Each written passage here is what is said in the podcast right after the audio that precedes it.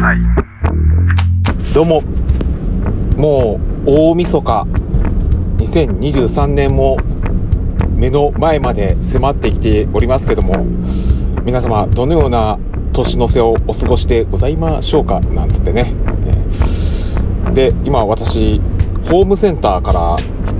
帰る車でねこうやって胸にマイクを固定して収録しているわけでございますけどもまあちょっとなんだかなって思ったのが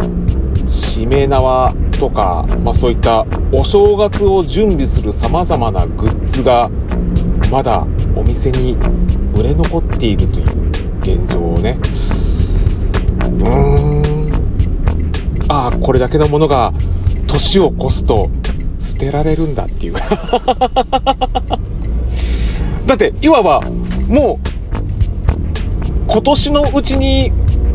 書かなきゃいけない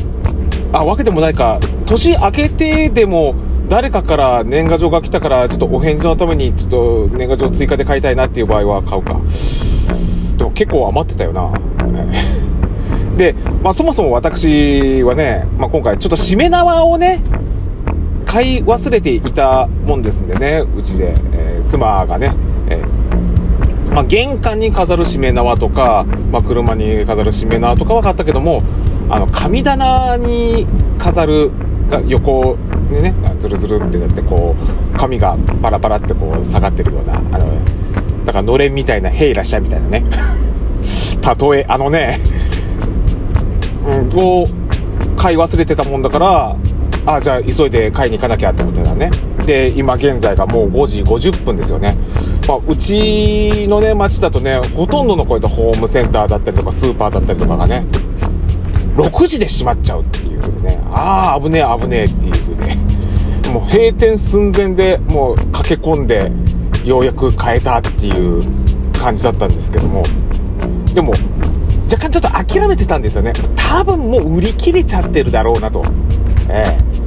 もうそこまでねあのもう他のみんなもねあちゃんと締めな買わなきゃって言って、えー、買われちゃってでもうお店とかでもねもう棚とかにも並ばずにね、えー、なっちゃってるかなと思ったらねもう金のこうゴージャスなね玄関に飾るような締め縄とかそういったものがねまだたっぷりとお店に並んでんだよ。なんかえーいや、そこに飾るもんじゃねえだろ。どっかの建物の前とかに飾るもんでしょ、そういうのって。えー、それがこんなに売れ残ってるっていうのは、うーん、何？それ、えっ、ー、と、あの、来年の年の瀬に回すの？あの、外のパッケージングは捨てて、こう中身だけはこう在庫として取っといて、えー、なのかなーなんて。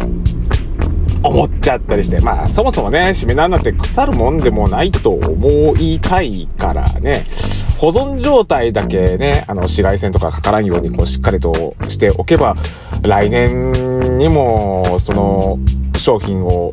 こう店頭に並べることできるんじゃないかなって思うけども、でも、えー、そこのね、在庫の管理費だったりとか結構かかるだろうな。なかなかこう、締め縄商売っていうのも、渋いとこあるよな。何を心配してんだろうなっていうことをね、つい考えちゃったわけでございまして。えーえー、でも、年賀状はね、さすがに、もう残されたやつ、こう、プリントされたやつはね、来年に回すわけにいかないじゃない？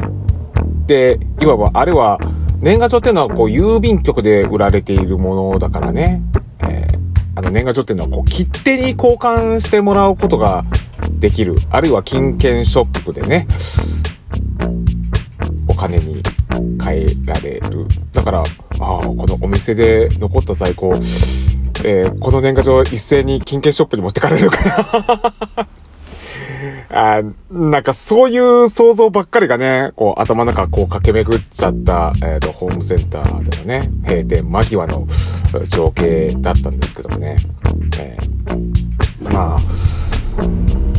まあそんな心配しててもしょうがないよね。えー、もう、みんなはそんなことは気にしない。もうさっさとお店を閉めて、えー、掃除をして片付けて、家に帰って、えー、年越しそば食べたいっていう気持ちのまんまばっかだと思うからね店員の皆さんもね、えーそんな意味で、えー今年も一年、皆さんお疲れさんでした。えー来年もよろしくです。はい。あちょうど5分になったイエスえー、えー、ハッピーニュー、ハワハッピーニューイヤーこの番組はアンカーをキーステーションにお送りしました。